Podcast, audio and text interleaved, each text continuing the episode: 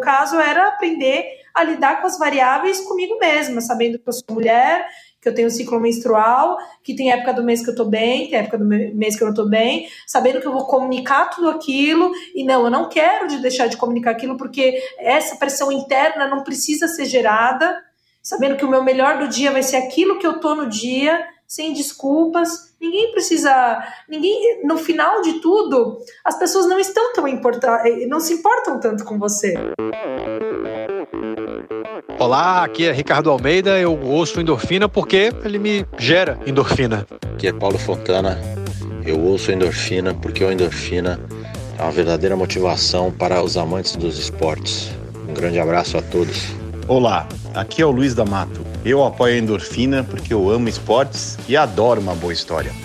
Olá, aqui é a Aline Dalfenbach e eu ouço endorfina porque o podcast me motiva a ir além, traz histórias muito inspiradoras me faz conhecer também sobre outros esportes e é o meu companheiro de treinos longos nos finais de semana. Aqui é o Anderson Moreira e eu ouço Endorfina porque é meu companheiro dos longões, sempre com conteúdo interessante e gente mais maluca do que eu. Sou Michel Bogli e aqui no Endorfina Podcast você conhece as histórias e opiniões de triatletas, corredores, nadadores e ciclistas, profissionais e amadores Descubra quem são e o que pensam os seres humanos que vivem o esporte e são movidos à endorfina.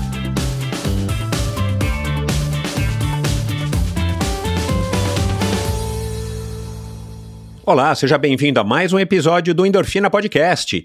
Todos os episódios do Endorfina você encontra no site endorfinabr.com, no YouTube ou em qualquer plataforma de podcast. Já são seis anos no ar.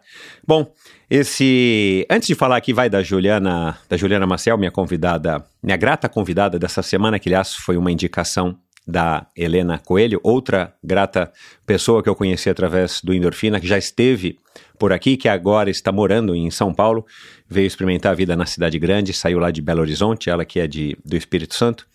Mas antes de falar da, da minha conversa com a Juliana, eu quero aqui é, fazer aqui rápida uma menção ao episódio da semana passada com a Marjorie Barcelos. Um episódio muito legal, está repercutindo muito bem. E eu recebi aqui diversas mensagens de ouvintes que se identificaram, que gostaram, que se solidarizaram com a história da Marjorie, ela que teve aí um, uma, uma passagem, infelizmente, pela anorexia, pela bulimia, mas que com a cabeça que ela tem, com uma força de vontade gigantesca, com uma motivação sem tamanho, ela superou e graças à ajuda também da corrida, da relação que ela acabou desenvolvendo com a corrida, e vejam só, ela que começou a correr por conta exatamente da necessidade ou do que ela achava que seria necessário ela perder peso, e isso que acabou desencadeando nela é, a paixão pela corrida, e ela nunca mais desfilou, né? E a história de perder peso, depois você ouve lá, é um, é, tem a ver com desfile, aquela coisa. Não era infantil, mas já era adolescente, ainda jovem adulta e tal. Então, uma conversa muito legal, uma, uma maratonista de elite uma pessoa da, da melhor espécie, uma mulher super interessante. Então, muito obrigado a todo mundo que entrou em contato comigo e que entrou em contato com a Marjorie, que repercutiu esse episódio, que aliás também foi uma indicação de outra convidada, a, a nutricionista também, a, a Janaína Porto Alegre, perdão. É muita coisa na minha cabeça, o pessoal HD aqui tá lotadaço. Mas enfim, é, vamos falar aqui da Juliana, uma nutricionista, é, já passou, é, já passaram por aqui outras nutricionistas, no final do episódio eu falo. E, e, foi uma conversa muito legal, foi uma grata surpresa. Ela que acabou, né, como eu falei aqui agora, acabou sendo sugerida pela. Ela não estava no meu radar, ela acabou sendo sugerida pela Helena, Helena Coelho, que é, é uma ouvinte já faz muito tempo do Endorfina, uma ouvinte participativa, aliás, uma ouvinte que de ouvinte acabou se tornando convidada, ela que também é uma ciclista e de de mão cheia, uma mulher super interessada no ciclismo, super ativa, ela tem mulheres de greve, ela organiza, é, enfim, ela, ela organiza a mulherada para estar tá, é, pedalando, talvez agora nem tanto, porque ela tá agora em, é, se mudou para São Paulo, mas uma mulher que vale a pena você conhecer, vale a pena você ouvir o episódio, e ela me indicou então a Juliana, elas são amigas, eu não, não sabia que era esse nível de amizade, mas são muito amigas, e, e ela já havia me previsto, é, me prevenido, perdão, que seria uma conversa bacana, e, e aí passei a a seguir a, a Juliana, fiz uma, né, uma pequena pesquisa aqui, ou uma longa pesquisa. É, ouvi aí alguns podcasts que ela falou, mas falou basicamente de nutrição, mas eu escarafunchando aqui no Instagram dela e depois conversando com ela, eu descobri aí que a gente poderia ir para uma para um lado da conversa que acabou ficando bem interessante. Então a gente vai falar né, de, da infância. Ela teve uma passagem é, com ameaça de morte na infância, uma coisa bizarra. É, a gente fala de competição, a gente fala de como encarar né, a competição, os desafios, falamos de burnout, ela que passou aí por um burnout é, no ano passado e ainda está com alguns resquícios dele, e, e, a gente fala desse excesso de informação, dessa questão de estar tá sempre tendo que melhorar, sempre tendo que se provar, seja profissionalmente, pessoalmente, seja é, é no mundo dos esportes, né, o lado esportivo. Então a gente fala bastante disso, ela tem opiniões muito legais, aliás, é, opiniões muito bacanas, uma mulher super inteligente. A gente fala de equilíbrio, a gente fala de. É, ela é muito pragmática, né, muito eloquente, então ela, ela fala mesmo e ela faz aí. É, se você segue o Endorfina no YouTube, você já viu aí alguns cortes que já foram ao ar. É, dela, então é, é, aquilo lá, né? Um pouco do pragmatismo dela, e agora você vai ouvir, vai ouvir um, aqui o episódio completo, ou se você está assistindo, você vai assistir agora o episódio completo dela com ela no YouTube. Foi uma conversa muito legal. Falamos, claro, um pouco de nutrição também, por que não? E no final, uma, uma revelação curiosa. A Helena até disse que sabia, mas eu vou colocar no post do episódio de hoje. Coloquei no post do episódio de hoje. Se você estiver assistindo aqui pelo meu site, vai lá depois no final e, e clica lá para você ver o vídeo dela cantando. Ela foi vocalista de uma banda de heavy metal quando era é, adolescente. Então, muito legal, uma conversa interessante, uma mulher interessantíssima. Mais uma história que me dá orgulho e satisfação de estar trazendo aqui, compartilhando com você que curte histórias inspiradoras. Então é isso, vamos lá para mais um episódio do Endorfina, sem esquecer o que eu sempre falo a cada episódio. Dá uma olhadinha no endorfinabr.com Lá você encontra um link para o meu perfil no Instagram, para o meu canal no YouTube. Aliás, me siga no Instagram. Clique agora, se você estiver ouvindo esse podcast num agregador, clique agora lá rapidinho no botão de mais, no botão de seguir, no botão de assinar, porque todo episódio novo, que normalmente são as quintas-feiras ou as quintas-feiras e né, alguns vão além, faz tempo que eu não solto, não preciso soltar.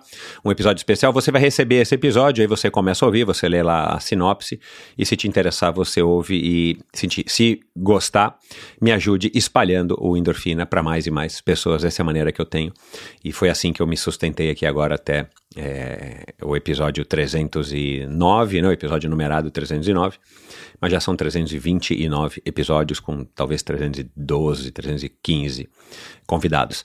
Mas é isso, vamos lá para mais um episódio do Endorfina Podcast. Afinal de contas, quem é que não gosta de uma boa história, não é verdade? Vamos lá. Minha convidada de hoje é filha única e desde jovem gostava de um desafio. Na escola, ela adorava as aulas de educação física e jogou futebol de salão, basquete, handebol e vôlei modalidade que levou a sério e a fez representar alguns conhecidos clubes de São Paulo. Ela já trabalhava quando, aos 17 anos, parou de jogar vôlei e passou a se dedicar aos estudos e tentar uma bolsa para cursar a faculdade. Ela conseguiu e escolheu então o curso de nutrição. Em 2017 foi apresentada ao Trail Run e o contato com a natureza fez curtir a modalidade e a levou a ter excelentes resultados. Uma lesão, porém, a fez experimentar o mountain bike mais uma vez ela se deu bem com a nova modalidade. Em 2018, ela foi campeã da Corrida de Montanha de Paranapiacaba e da IGT Moonlight 23 km. No ano seguinte, foi a segunda colocada nos 35 km da Ultra Pine. E este ano, venceu a Brasil Ride Bonito, uma prova de gravel com três dias de duração, e foi também coroada três vezes como a Rocky Woman nos Rocky Mountain Games. Para ela, corpo bonito é aquele que tem uma pessoa feliz dentro. Conosco aqui hoje a corredora e ciclista vegetariana, nutricionista pós-graduada em nutrição esportiva, fisiologia do esporte e em fitoterapia esportiva, é astróloga, praticante de yoga, colecionadora de discos de vinil, a paulistana Juliana Maciel de Souza. Oi, Juliana, como é que vai? Tudo jóia? Tudo bem? Com você, Michel? Tudo ótimo. Que bom que deu certo, né? Depois de vários desencontros, que bom que deu certo. A gente tem aí um comunicador nato e paciente com, os, com quem vai entrevistar. Foi ótimo isso. Não, é paciência, paciência que felizmente sobra. Não sempre, mas muitas vezes. E que bom que deu certo também de você já ter participado do Letap do Rio, que foi a tua estreia, né? Uhum. Numa prova de estrada. Como é que foi? Olha, é, para quem vem aí dessa bagagem de mountain bike, é muito engraçado, né? Porque a gente veio de cinco dias de espinhaço, Brasil de espinhaço, de sertões, de provas aí de ultradistância, aí te colocam na estrada e você descobre que você não faz nada sozinho, né? Então, até, até foi muito bacana eu estar ali na prova como, como embaixadora, porque foi é, foi fácil comunicar essa estreia, foi fácil comunicar ali os desafios, é, as estratégias, o que eu senti que não encaixou tão bem, o que encaixou bem. E é isso, acho que a prova de ciclismo de estrada ela é muito coletiva, né? O mountain bike ele já tem uma característica muito mais individual. Que legal. É, essa prova do Letap do Rio eu fiz, acho que foi ano passado. Eu achei muito legal, né, pedalar no Rio de Janeiro, ainda mais aonde é o percurso, embora ele mudou um pouquinho do ano passado para esse ano.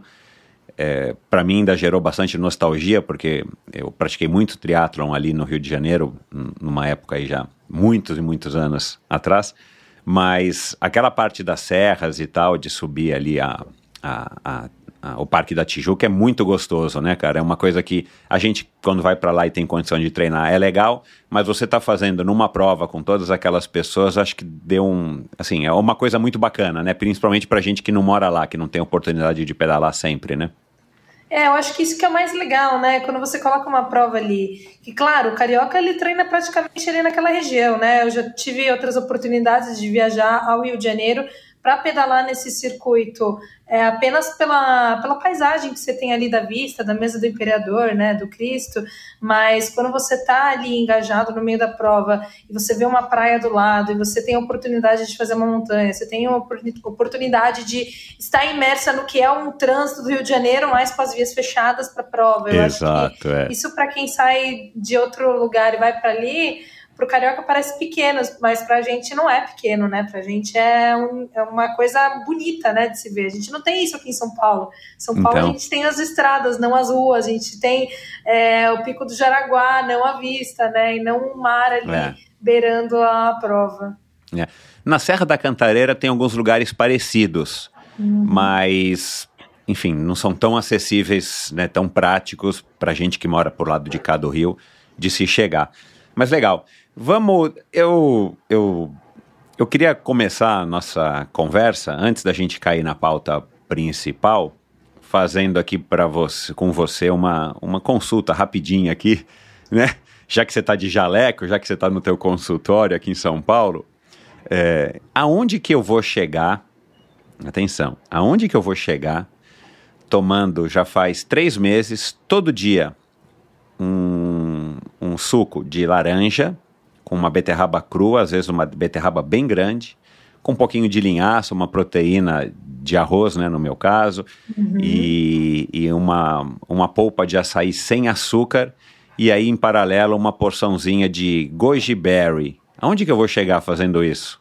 Olha que legal essa pergunta, porque eu acho que primeiro você já me trouxe uma solução de consumir é, uma gama de nutrientes de uma forma mais simples, né? Então você é, coloca ali porções, a gente precisa de mais ou menos 500 a 700 gramas por dia de legumes ou fruta. Então você praticamente num suco, numa vitamina, você já concentrou parte de nutrientes, de nutrientes que vêm de alimentos coloridos, né? Que alimentos coloridos é onde você tem uma alta concentração de vitamina A, vitamina C. No caso, você me falou alguns alimentos ricos em vitamina A, vitamina C. Claro, a beterraba que possui o nitrato, uma beterraba não possui o, o efeito que a gente espera quando a gente coloca ali é, para a função de vasodilatação no nível ideal. Mas você uhum. já tem ali alguns nitratos presentes na, na, beterraba. A proteína, você coloca ali uma porção de proteína junto nesse pool antioxidante. Olha, sinceramente, é, é, aonde eu vou chegar, a gente não sabe, mas a gente sabe que você está mais ao caminho da saúde e de conseguir entregar mais nutrientes do que se não fizer porque às vezes a pessoa, ela, se ela separasse tudo isso que você está me falando, ela não consome isso ao longo do dia. Ela não é. consome essas porções de frutas e vegetais ao longo do dia. É, felizmente eu, eu consumo, mas eu não lembro agora de onde que eu tirei, porque já faz três meses que eu tô nessa. E eu fiz agora recentemente um exame de sangue, não, não peguei ainda o resultado, vou ao médico na semana que vem para ver como é que tá o meu sangue, para ver o que que deu E sem querer, né? Porque eu ia fazer o check-up anual que eu ia fazer, que eu faço todo ano. Mas eu comecei com essa história de comer uma beterraba crua, além da beterraba cozida, que eu como eventualmente ao longo do dia e tal, mas crua com um suco de laranja, já ponho um açaí, já ponho outras coisas para dar uma turbinada. E o goji berry, porque, enfim, acabou caindo lá em casa esse goji berry, que é gostoso, não é uma delícia, né? Mas que tem alguma, alguma coisa que parece que faz bem para os olhos, né? Aí a minha mulher começou a consumir isso, não gostou muito, parou e tô eu consumindo então goji berry todos os dias com, com maçã e, e, e aveia e mel. Mas é, legal. Foi o que eu falei, né? Que você tem ali os carotenoides presentes que são realmente bons para a visão e esses alimentos mais coloridos, da forma que você me falou, eles são realmente concentrados em vitamina C e vitamina A. O que é excelente, porque assim, a gente que faz muito esporte, a gente entra num estresse oxidativo muito alto. Então a nossa demanda nutricional, ela é aumentada. Claro, a linhaça, por exemplo. Linhaça e chia são fontes naturais de ômega 3 fontes vegetais de ômega 3. Necessariamente a gente não precisa comer peixes, a gente precisa entregar de uma ah, ou duas legal, colheres é. de sopa desses nutrientes para a gente conseguir essa partícula de ômega 3. Então, é, basicamente, o que você montou ali é um pool de antioxidante, que tem ali alguns carotenoides que sim podem ser ótimos para a saúde da pele, para a saúde da visão, e ainda com o aspecto anti-inflamatório que vem da chia, da linhaça, entregando cálcio, e a proteína ainda numa proporção que eu acho que Caramba. é o que a gente faz. É, parece que é, sim, é, que, que é simples e é para ser simples, né? Então, é, eu montei essa receita do meu, enfim, com as coisas que eu tinha em casa e, e eu gostei. E aí, cara, eu sou meio caxias assim, sabe? Então, assim, faz três meses que é todo dia, meu, todo dia. Até quando eu fui viajar, a gente estava falando disso agora antes de gravar, né? Uhum. Eu me certifiquei de que eu ia levar a minha beterraba orgânica, que tá difícil de achar aqui onde eu moro, porque aí eu como orgânica, laranja não. E eu levo minha mistura de, de farinha, né, de chia com, com linhaça e a proteína e tudo mais. Mas enfim, legal. Eu achei que de repente fosse tirar um pouco dos meus cabelos brancos, mas não tem nada a ver, né? Eu vou continuar grisalho. Eu acho que sim, eu acho que isso é um processo natural da vida e genético. Esse episódio é um oferecimento da Pink Chicks. Você sabe como cuidar da pele após o treino? Uhum. Falamos muito sobre a proteção contra os raios solares e dos cuidados antes do treino. Eu tenho falado muito isso aqui. Mas as atividades físicas de alta intensidade têm um impacto significativo na pele, especialmente no rosto. Pensando nisso, a Pink Chicks desenvolveu o After, que é o primeiro creme pós-treino facial do Brasil. Esse produto foi pensado para acalmar a pele e reduzir a vermelhidão excessiva pós-esporte, diminuindo a irritação da pele. Além disso, esse produto tem uma ação que minimiza o efeito da gravidade sobre a pele, devido ao ativo chamado Elevastin, presente na fórmula. Esse ativo melhora a firmeza e elasticidade do rosto, evitando a flacidez. O after também é muito indicado para tratamentos de manchas, como melasma, muito comum principalmente em mulheres que praticam atividade física expostas ao sol. Sua fórmula combina ativos como o alfa-arbutin, niacinamida e o ácido cogicoalen, que juntos potencializam o efeito clareador. Para quem ainda não conhece, a Pink Chicks é uma marca 100% nacional de dermocosméticos desenvolvidos especialmente para quem pratica esportes. Possui uma linha completa de proteção solar resistente à água e ao suor, anti-atrito para diversos tipos de assaduras, maquiagem com proteção solar e produtos para cuidar da sua pele. A Pink Chicks está com você em todos os movimentos. Visite agora mesmo o site pinkchicks.com.br/endorfina e utilize o cupom ENDORFINAPINK para adquirir todos os produtos que você quiser com 10% de desconto. E siga arroba no Instagram. Esse episódio também é um oferecimento da Scott. Entre aerodinâmica, leveza e conforto, escolha todos os três com a novíssima Scott Foil RC 2023. Bem-vindo à solução das bikes de estrada aerodinâmicas projetada especificamente para atender às demandas de alguns dos principais escaladores e sprinters do World Tour, essa é, sem sombra de dúvidas, a bicicleta mais rápida que a Scott já produziu. A nova Foil RC é muito mais do que um rostinho bonito no pelotão. Na realidade, se trata de uma máquina capaz de fazer com que você, que está ouvindo esse podcast, vença todos os seus desafios com um desempenho de excelência na estrada. Siga arroba Scott underline bike underline Brasil. Bom, vamos lá, é, cair na pauta. É, Juliana, é, me fale, quem é a Juliana, a pequena Juliana Maciel de Souza, ah. né? Da onde que você veio, como é que foi a tua infância, de onde que vem a tua ligação, teu gosto pelos esportes? Você é paulistana, né? Então, fale um pouquinho aí da sua infância, como é que foi e da onde que surgiu essa vontade, esse gosto pela prática dos esportes e claro, a gente vai cair nessa história da escolha da nutrição, que eu acho muito legal, né? Já recebi aqui algumas uhum. nutricionistas e um homem uhum. nutricionista, né? Parece que é uma profissão que tem mais mulher, né? Mas eu quero falar disso Sim. mais adiante. Mas quem é a Juliana Maciel? Bom, é... primeiro, né, meu nome é Juliana Maciel. Eu gosto do esporte desde que eu me lembro, assim, por ter seis, sete anos. Eu não fui a menina que gostava de bonecas, né? E não pela, não é, não é que eu era uma mulher masculinizada. Eu sempre tive uma tendência a gostar de esporte, do desafio, é, de eu, conseguir melhorar. É, e eu acredito que tem ali, hoje eu consigo observar uma inteligência corporal associada a isso, a facilidade do desenvolvimento de habilidades que é, exigem é, técnicas corpóreas, né? Eu joguei vôlei profissional, mas antes de jogar vôlei aos meus 11 de idade, é, me lembro claramente que já na escola primeira, quarta série, eu já, eu já participava dos jogos de futsal, de basquete, de handball do, do colégio, sempre queria estar na equipe, sempre queria estar com os meninos ou com as meninas mesmo. Então, assim, meu, meu negócio era chegar e ir para educação física e treinar e reunir o time.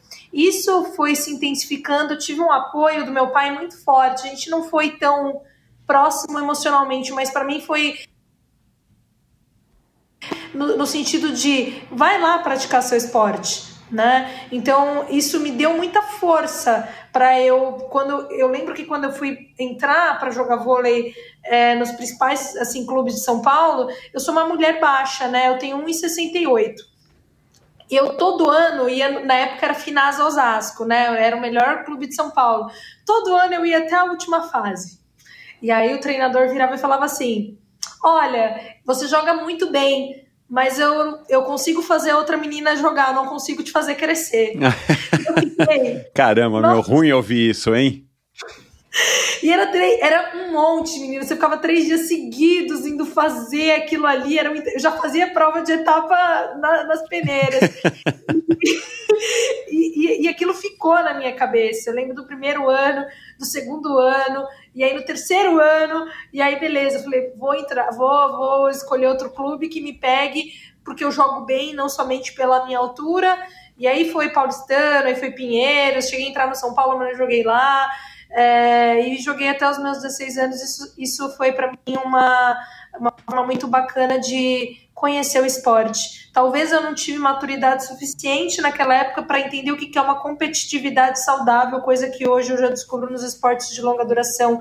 Porque o esporte, se você não está conectada com apenas o seu referencial, talvez isso, essa competitividade se torne meio que destrutiva para você. E talvez naquela época eu não tivesse essa visão. Então, acredito que ter parado ali naquela época foi. É, eu, eu, torci o pé, né? Aí eu não ia saltar mais, porque eu era ponteira, uma ponteira sem saltar com 1,68m no time. Eu só olhava assim lá pro, pro pessoal do clube e já sabia que no final do ano eu ia ser mandada embora, porque a realidade é assim, né? A gente tem poucas, poucas, é, poucas vagas para as meninas nos times e todo mundo querendo viver aquele sonho.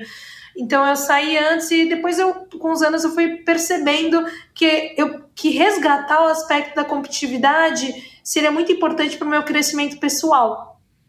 Que é aprender a lidar com os parâmetros da competitividade, olhando para o meu número, para o meu eu, para a construção, para os altos e baixos, coisa que quando eu joguei vôlei, eu joguei por muito tempo, eu não tinha essa noção. Uhum. E, a, paralelamente, trabalho desde os 14 anos de idade, comecei a viajar com 15, precisei comprar minhas coisas, estudei em escola técnica, na verdade estudei em uma escola de periferia, repeti a sexta série porque fui ameaçada de morte, aí na sétima série eu aprendi a me empoderar. Meu aí Deus, peraí, mas peraí, é tanta coisa. Você foi ameaçada de morte?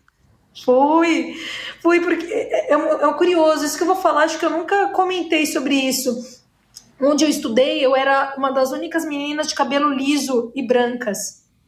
Ah. Então, isso gerou como se fosse um preconceito. Sim, um preconceito. É, e aí a gente não podia falar muito sobre isso, né? O que, que eu ia falar sobre eu ser eu era menina do cabelo branco, é, do cabelo, do cabelo, do cabelo liso. liso, né? Não, então isso foi bem marcante, mas me ensinou muito. Eu sou muito grata porque de um ano eu vim de um ano que eu me senti ameaçada e no outro ano eu falei, pera, eu tenho que aprender a me posicionar. Então eu aprendi a me posicionar no outro ano. E aí aprendi a conviver com pessoas diferentes, aprendi a ceder, aprendi a muito, muito desse aspecto humano. E eu sempre gostei muito de pessoas, uhum. sempre. Acho que eu sempre tive um trabalho, um olhar de entender as diferenças. Porque de um lado eu estudava numa escola que era uma periferia. E de outro lado eu jogava num clube então, de altíssimo. Exato. Paulistano, Pinheiros, os clubes que você falou são clubes de elite, né? Exato. Então eu vivi com essa. essa nossa, era, era é, literalmente a polaridade que a gente tem aqui no Brasil, a desigualdade social de uma forma muito intensa. Então, isso me ensinou muito. Na faculdade, é, antes de entrar na faculdade, eu sabia que minha mãe não ia pagar minha faculdade. Aí eu comecei a estudar, né? Então, eu fui. Aí entrei em alguns cursos e depois fui bolsista na São Camilo, que é onde hoje, para mim, para mim, a São Camilo, fazendo propaganda, é a melhor faculdade de nutrição que tem aqui em São Paulo. É que te coloca no mercado de uma forma prática e não desmerecendo uma grade curricular maravilhosa de USP ou de Unesp, mas são formações diferentes, né? É uma formação um pouco mais acadêmica, então eu queria o aspecto mais prático, eu queria lidar com o ser humano, né? A gente tinha laboratórios de anatomia muito bons, com peças reais, professores que te colocavam ali para aprender a falar sobre o seu serviço, de, é, da parte clínica, estava muito associado com o hospital. Então, é, a minha escolha foi muito feliz também. Então, eu estudei, consegui essa bolsa e durante a faculdade treinei musculação, é, estudei e fazia estágio na, a partir do segundo ano com marketing de nutrição e aí voltado para os esportes. Então a vida sempre me trouxe para os esportes. Agora, você falou que você, é, é, ainda voltando um pouquinho, que você é, quis resgatar a história da competitividade de uma maneira saudável, valorizando o foco em você e não no adversário.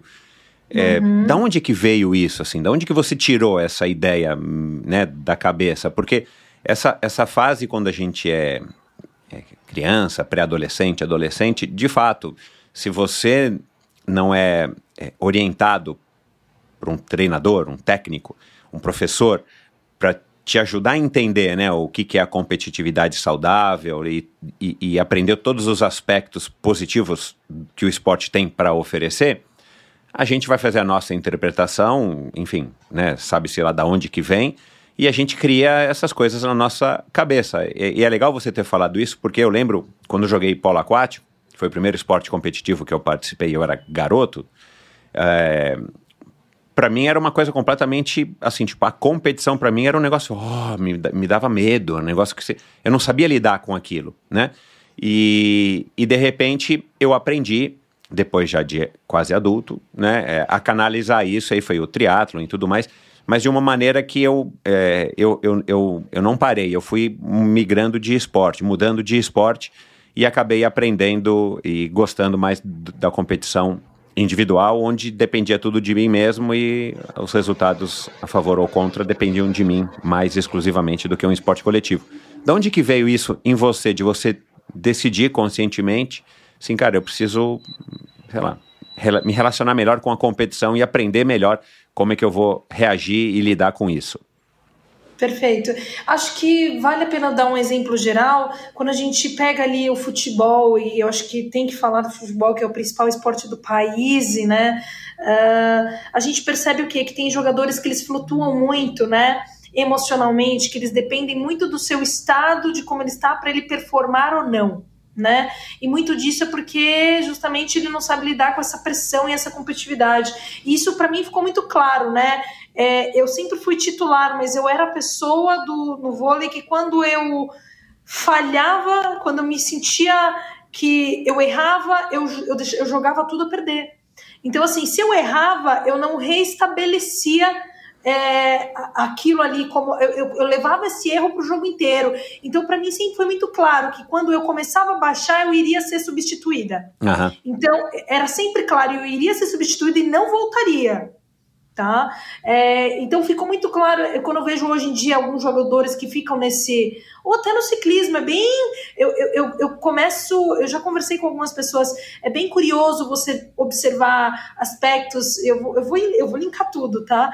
É, por exemplo, o Roglic, ele teve quedas, seguido de quedas, e ganho, ganho depois.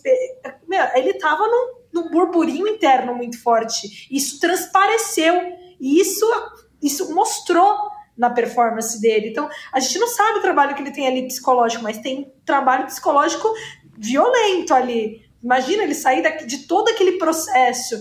Então, eu acredito que no vôlei eu percebi que eu era essa pessoa. E aí, por um tempo, eu me desconectei. Falei, eu não gosto de competir. Mas não é que eu não gosto de competir, é porque eu não sei lidar competição. Exatamente. Que é o que eu vejo muitas pessoas falando. Eu não gosto de competir, mas por que às vezes a pessoa não gosta de competir? Porque ela não quer enfrentar o processo de treinamento como é, porque ela chegou às vezes num momento bom da vida dela, mas depois a vida dela. E a gente tá falando até de pessoas normais que praticam esporte. A vida se desenrolou, ela precisou parar de treinar, e aí ela tem que voltar, mas ela volta bem pior. Então ela fala, não gosta de competir, porque ela tá naquela lembrança daquele mindset de quando ela tava bem.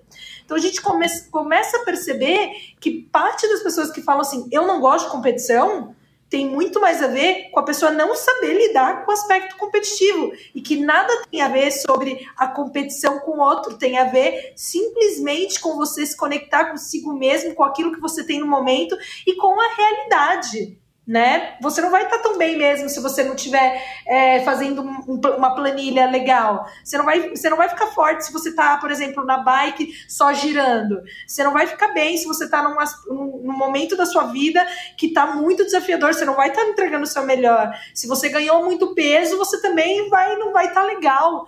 Então, a gente às vezes. Eu, eu comecei a perceber que existia uma tendência a eu me, a me a sabotar nesse processo. Então, o resgate que começou a vir agora começou o que começou a acontecer. Eu entrei no Trail Run em 2017, entrei ganhando quase tudo que é prova que eu colocava ali. Era sempre primeiro, segundo, terceiro lugar. Comecei a torcer o pé de novo.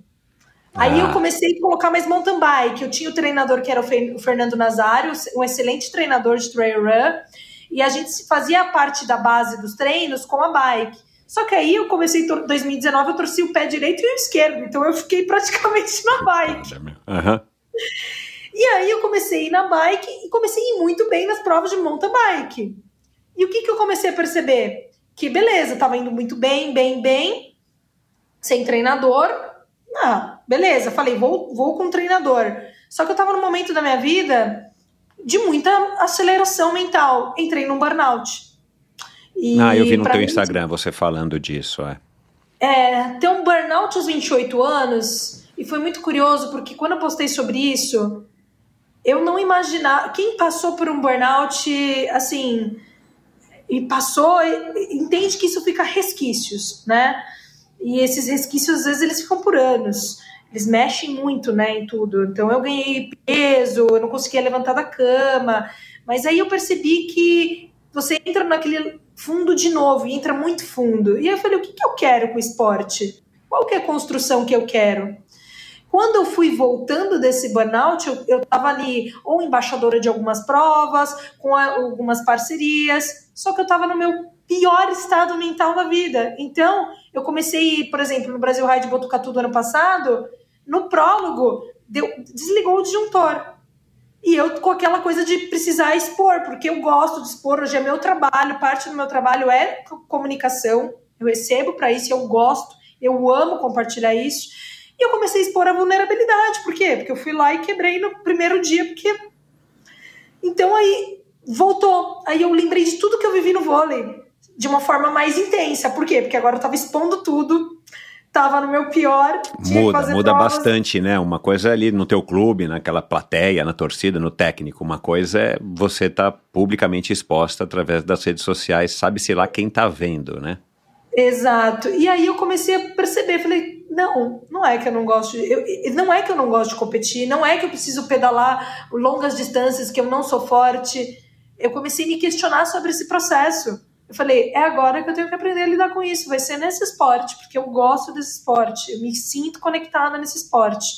Eu comecei a ficar bem é, de, de junho do ano passado para março desse ano, que foi quando eu comecei a treinar com a Marcela Told, depois de um ano e pouco sem nenhum treinador, porque eu precisava me resgatar. Uhum. E agora eu tô assim, caramba, que legal, estou reconectando, entendendo a construção e falando só, o que, que eu tenho nesse momento. Qual que é o meu referencial? Beleza, eu tenho outra pessoa que ela tá forte ali naquele esporte. Ela pode ser um referencial, mas ela não é um referencial que impede que eu me coloque como um centro do que eu quero exercer nessa competitividade. Porque não, eu não vejo problema. A competitividade ela te traz alguns, alguns benefícios até sociais quando você lida com ela, né? Porque quando você fica muito tempo, por exemplo, treinando solto, muito leve, às vezes você desregula seu metabolismo. Você não. Por quê? Porque você começa a rodar, rodar, rodar, e você fica cansado, cansado, tem que tomar uma decisão no dia para escolher rota para ir pedalar, aí faz as coisas ali meio que jogadas. Não vejo nenhum problema quem não gosta de competir. Mas eu acredito que esse não era o meu caso. O meu caso era aprender a lidar com as variáveis comigo mesma, sabendo que eu sou mulher, que eu tenho ciclo menstrual, que tem época do mês que eu tô bem, tem época do mês que eu não tô bem, sabendo que eu vou comunicar tudo aquilo, e não, eu não quero de deixar de comunicar aquilo, porque essa pressão interna não precisa ser gerada, sabendo que o meu melhor do dia vai ser aquilo que eu tô no dia, sem desculpas. Ninguém precisa. Ninguém. No final de tudo, as pessoas não estão tão importadas, não se importam tanto com você. Então, se você coloca isso na sua cabeça, nossa, você fica, uau! As pessoas não ligam tanto pro que acontece com. Então não adianta a gente ficar, ai, aqui deu errado, aqui não sei o quê. Tudo bem, ninguém liga realmente para isso, tá todo mundo pensando no seu o tempo inteiro. Então a gente não precisa ficar com essa pressão, né? Tipo, beleza. Mas o que vão falar é o quê? Ai, fulano é forte, fulano é fraco. Aí se percebe outra coisa, que o esporte, você não é melhor, você está melhor. E no feminino isso é mais acentuado. É só a gente pegar assim perfil de Copa do Mundo, perfil, é, pegar o próprio ciclismo, né? Os homens, geralmente você vê homens de uma forma mais linear lá em cima. Mulher? Meu Deus! Cada hora é uma que tá ali performando mais. Se pegar a Copa do Mundo de mountain bike, nossa, cada, é. cada, um, cada um é uma. É, esse ano principalmente tem sido assim. Mas, Juliana, cara, legal essas, essas tuas reflexões você, esse burnout, e eu, eu acredito, né, pelo pouco que eu entendo de burnout, que também é uma conjunção de fatores, né? Não tem só um aspecto da sua vida que vai falar, nossa, se eu não fizesse isso, eu não teria tido burnout, né? É uma conjunção de fatores. E, na verdade, é, é da, a maneira como a gente não consegue lidar com todos esses estímulos, esses estresses e cobranças e tudo mais, e, que a gente desenvolve o burnout. Pelo menos eu, eu entendi assim. É, o quanto que o esporte e essa exposição ou essa autocobrança que acaba gerando, é, a exposição que às vezes acaba gerando uma autocobrança, o quanto disso, no seu caso, é, impactou no teu burnout? Se a gente tivesse que, que colocar aí um percentual, na tua visão hoje, ainda recém-saída, né? E você disse que tem ainda resquícios, eu queria saber quais são. Mas primeiro, uhum. o quanto que essa... Uh, essa, essa quantidade enorme que a gente recebe né, de, de influência, de impacto, de estímulos, principalmente através das redes sociais, mas também no nosso convívio, para quem está aí treinando, pedalando, né, correndo, é, o quanto disso veio do esporte, você acha, oriundo né, do esporte? Eu acredito que a questão da rede social, ela. Eu, eu tenho uma boa relação com rede social, então espero que as pessoas não esperem ouvir que eu sofra muito com isso. Eu sei lidar, mas acredito que a rede social, uma nota 7. Assim, Caramba, mais é. do que o esporte, porque na verdade o esporte era, era um meio que eu conseguia propagar na rede social, porque uhum. a minha vida é muito conectada, né? Eu sou nutricionista, então assim, do esporte trabalho com esporte, com marcas de esporte, meu Instagram basicamente fala sobre esporte, claro, fala de várias coisas porque eu gosto de multifacetar, mas Então a rede social acho que é ali em cima porque ela é a vitrine de todo essa, esse contexto, né? Uhum. E, e eu te falei isso antes da gente gravar, né? Que eu venho de uma época, né? Eu tenho 53 anos de idade, eu venho de uma época quando eu competia que não, não tinha nada disso. E parece que as coisas eram menos complexas. Hoje em dia, a impressão que eu tenho, e eu estou tentando aqui descobrir, principalmente durante esse ano, aqui através dos meus convidados, e eu gosto de conversar com pessoas com um perfil como o seu, que, que vão me jogando um pouco mais de luz para esse, essa, esses cantos que eu não enxergo uhum. muito bem, sabe?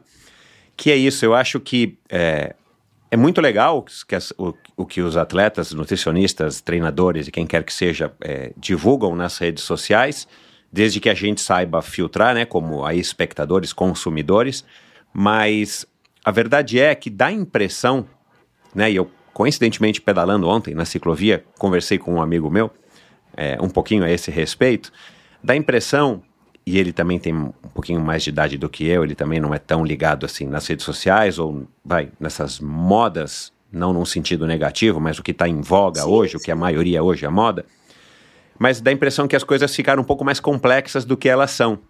Então, a hora que a pessoa resolve melhorar no esporte, a hora que ela resolve entrar numa modalidade, ou mudar de modalidade, ou experimentar uma modalidade, por tanto excesso, por tanta informação, pelo excesso de informação, dá a impressão que eu não posso só pegar, me inscrever, ir lá para o Rio e subir as subidas e pedalar e ver como é que vai ser. Eu preciso ficar aqui maquinando qual que vai ser meu plano nutricional, é, qual que vai ser a pressão que eu vou usar nos pneus, se eu tenho que usar um pneu assim ou assado. É, meu, assim, dá a impressão que fica tudo muito mais complexo, né? Aí eu já tenho a possibilidade de eu ver o percurso, de eu analisar qual é a altimetria, assim. E o esporte não precisa ser assim. É legal a gente ter as informações. E se a gente for pensar num ponto de vista mais macro, cara, para um Roglic, para um profissional, cara, é legal, tem que ser tipo assim mesmo, tipo Fórmula 1, o cara tem que saber no detalhe quanto que ele consome, quanto que ele gasta, qual é a quantidade de carboidratos que ele vai consumir por hora e por aí vai porque a gente está falando de diferenças mar, ma, é, marginais que podem fazer a, a, o Com cara certeza. vencer ou perder, a mulher vencer ou perder. Mas para o amador, não precisa ser assim. Tem os amadores que topam, legal, mas não precisa. Então eu estou tentando descobrir isso. Será que esse excesso de informação não acabou criando tanto estímulo para nós, amadores, a um ponto de que muita gente não reage bem a isso?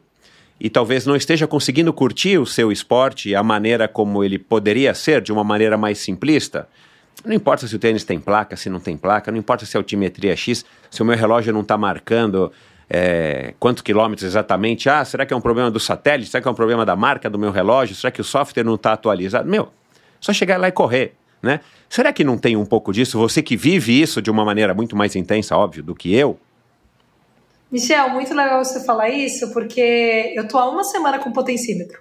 Uma. Olha lá. Uma semana com potencímetro. E aí? Fiz o teste de percepção de, de esforço e ele deu que eu tenho uma percepção de esforço do meu corpo similar com a do teste. Em 100%. A, a, a, se a Marcela ouvir esse podcast, ela vai falar: é verdade? É, é assim, tudo que eu sinto é o que a máquina marcou. Ótimo, você lá com uma, uma autopercepção legal. Então aí a gente começa a falar da simplicidade através daí, né? Será que também a gente não pode entender mais como é, é, a gente mesmo flui durante o esporte? Mas uma coisa que você falou que eu gosto, eu gosto de uma frase da Clarice Lispector, que ela fala assim: não se engane. É, para se ter simplicidade precisa-se de muito trabalho. Eu adoro essa frase, porque assim, a gente está nesse movimento de ter realmente muita coisa.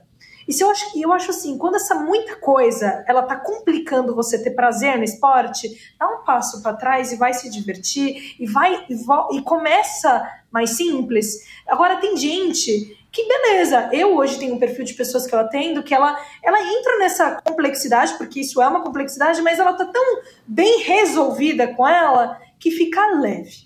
É, então, assim. É, é, na verdade, não tem a ver com a complexidade, tem a ver acho que com a leveza que você encara, ou com, a, ou, ou com o peso devido que você encara aquele. Mas essa é uma minoria das então. pessoas, porque a maioria tá exatamente isso, limitando a, a sua. limitando, olha que legal, né? Limitando a sua experiência no esporte, limitando a, a forma que se conecta com o esporte pelo que se precisa ter. Então a pessoa está deixando de curtir o processo, de entender o ela no processo, porque ela está preocupada com o que ela precisa ter para metrificar as coisas, né?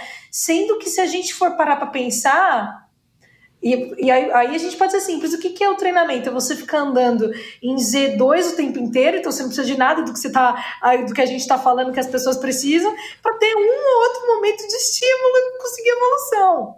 Então, assim, basicamente, você poderia estar em 80% do seu tempo só curtindo a bike, a corrida, só a natação, com 20% concentrada. Então é simples, não, a gente tá ali mesmo. É isso que você falou, acho que tem muita gente que tá muito bitolada mesmo, e isso causa pressão, e, e isso deixa de ser algo que faz a pessoa fazer o esporte por muito tempo. E é fácil de encontrar esse perfil triatleta é bem fácil, né, Michel? Bem eu, fácil. É, é, bem fácil. É. Eles vivem muito forte aquele processo do Iron, de fazer um full. E, cara, tem gente que vende a bike depois. É. é. a pessoa tá desconectada tão forte com o que é aquilo enquanto experiência, tá tão fortemente. É, e, e talvez eu esteja sendo presunçosa falar assim, numa característica de ela precisa se provar no ego talvez seja forte eu falar isso, mas que ela precisa completar, que ela deixou aspectos mais sutis dela mesmo, que é o, a experiência, o curtir, o conectar com as pessoas, ao entender como que o corpo dela. Então, assim, é, isso que eu acho que é. Aí, nesse sentido, não vale a pena ter tudo isso. Eu acho muito mais bacana, até eu falei que tá uma semana com potencímetro, porque assim, agora que eu senti que eu tô curtindo, eu falei, nossa, agora faz sentido, agora eu sei curtir. Agora faz sentido eu ir mais um pouco. Eu me conheço, sei de uma percepção de esforço, sei que aquilo ali vai me ajudar em algumas coisas, aquela tecnologia. Mas eu precisei de seis anos para achar isso. Talvez tem gente que não precisa disso, mas tudo bem. Uhum. Eu precisei de seis anos. Cara, o, o, se a gente tiver a consciência de usar o esporte como um meio, claro, obter a saúde, melhorar a saúde, se manter saudável, isso é sine qua non, né? Acho que ninguém precisa ficar explicando isso aqui, mas se a gente tiver a sabedoria, a inteligência de enxergar o esporte como uma maneira da gente se desenvolver como ser humano, seja para esse autoconhecimento e voltar esse olhar para dentro, seja para saber como que a gente vai reagir em sociedade com aquele que tem um, um tênis melhor do que o meu, ou aquele que é mais rápido do que eu, ou, ou aquela outra que é mais magra ou mais gordinha, mas ela corre melhor, mas ela pedala mais fácil. É, a gente, talvez a gente consiga é, um propósito muito maior do que simplesmente fazer uma prova no tempo tal ou postar no Instagram o teu relógio lá com o pace X que você fez na última prova, né, e tal. É, mas eu, eu não sei, cara, eu tô com a impressão de que a gente vai ver cada vez mais pessoas tentando se livrar dessa, dessa parte nociva que as redes sociais proporcionaram. Ainda é uma coisa, ainda é uma coisa relativamente nova, né? 10 anos por aí, e de repente a questão dos influenciadores, talvez dos geradores de conteúdo, é, é mais recente ainda essa história, né? De, de e, e, no esporte dá a impressão que, não sei, eu não acompanho outros meios, né? Assim, da moda, sei lá, eu não acompanho mas dá a impressão que no esporte essa coisa meio veio que veio atropelando uma bola de neve e está gigantesca hoje em dia, né? É, mas voltando a, a, a você, na, na, tua história com a bike, com o esporte, perdão, é, por que, que você foi para corrida de, de montanha? Você também participou das corridas de rua e de repente saturou e foi para corrida de montanha, que parece que também é um movimento meio natural, né? As pessoas, quando uhum. não aguentam mais ficar correndo provas e maratonas e meias maratonas e provas de 10 quilômetros por aí, de repente elas optam em sair um pouco do comum e ir para lugares mais, mais, vai, mais próximos da natureza. Como é que foi a tua relação com a... Por que, que você foi para o Trail Run, né? Que você falou que foi em 2017. E, e, muito legal que isso, isso só para complementar, acontece com a pessoa que pedala na estrada e vai para o mountain bike. Exato. Bastante frequência exato. acontece Não, e, e, e, ainda tem um, um, um, acelerador desse movimento, né? Que é o perigo de pedalar em estradas, né? Por causa dos Exatamente. carros, né? O mountain bike tem essa coisa libertadora que você cai muito mais, né? Mas, cara, a chance de você ser atropelado no mountain bike deve ser infimamente menor do que num pedalando, mesmo que seja na ciclovia que passa carro toda hora lá, né? Que aliás, Perfeito. isso é uma coisa que está errado na ciclovia. Mas fala da tua história com como é que você caiu no trail run em 2017? É, na verdade, eu, eu vim de um movimento oposto, né? Então eu percebo muito que as pessoas elas saem da rua ou da, da road, porque estão saturadas de ficar só acelerando, de só número, de ficar olhando o pace, de ficar a média, de ficar a potência. Eu percebo que as pessoas fazem o quê? Ah, eu preciso dar uma variada. E a pessoa fala assim, nossa, agora tô, nossa, tô no mato. Isso acontece por quê? Porque esses esportes de natureza, eles têm variáveis que fazem as coisas serem um pouco mais lúdicas ou dificultam você medir. Então, tanto na corrida de montanha, tanto na mountain bike a gente tem a, as subidas, tem as descidas, tem as técnicas. Então, aquela coisa da velocidade por velocidade, ela, ela, ela já perde referência. Perde total. Né? Perde total. E eu comecei, na verdade, na montanha. Na verdade, eu comecei ah. aqui em São ah. Paulo e é, eu, tive, eu tive um namorado que já pedalava e eu comecei correndo no Pico do Jaraguá. E ele me incentivou, e eu tenho muito carinho por isso, né? Porque eu acho que talvez iriam se atrasar alguns anos dessa conexão. E eu comecei correndo no Pico do Jaraguá, na trilha do Paisé.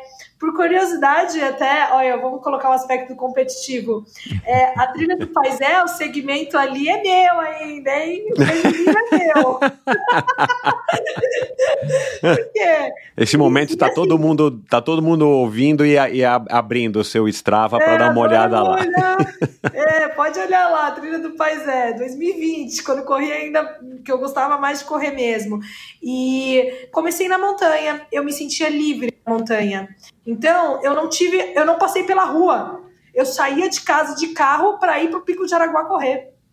Eu corria no Semucã, que é aqui em São Paulo, no Terem Cotia, né? Uhum. Então, eu já entrei no esporte de montanha, porque eu gostava da sensação da liberdade. O fato de eu ter que ficar presa em um número indo para frente, talvez não tem problema. Eu acho que a pessoa. Eu não consegui ser lúdica naquele momento na rua. Hoje eu já consigo, né? Mas eu precisei começar já no mais lúdico possível. Ah, Caramba, e... diferente. Isso, isso é, é, pouco usual, né? A não ser que das pessoas que moram no interior, que têm acessos mais fáceis, os, os mineiros, né? Que pedalam primeiro de mountain bike.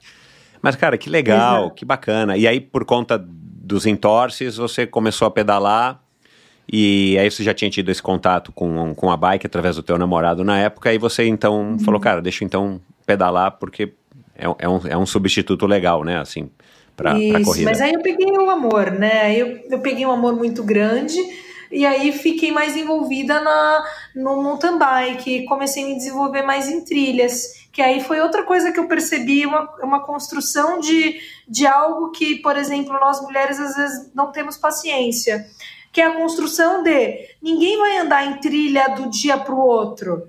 Você precisa aprender a entrar na trilha e desclipar e ficar por lá mesmo.